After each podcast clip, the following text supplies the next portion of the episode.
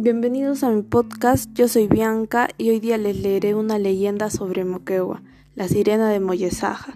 La sirena de Moyesaja es una hermosa mujer, mitad humana y mitad pez, que habita en las cataratas que dan nombre a esa belleza femenina. Esta sirena emite una melodía muy especial cuando toca la guitarra. Se dice que hace su aparición en las denominadas horas malas, a las 12 del mediodía y a las 12 de la noche cuando se acerca la hora, los habitantes de la zona dejan sus guitarras en las cataratas de Moyesaja para que la sirena las afine.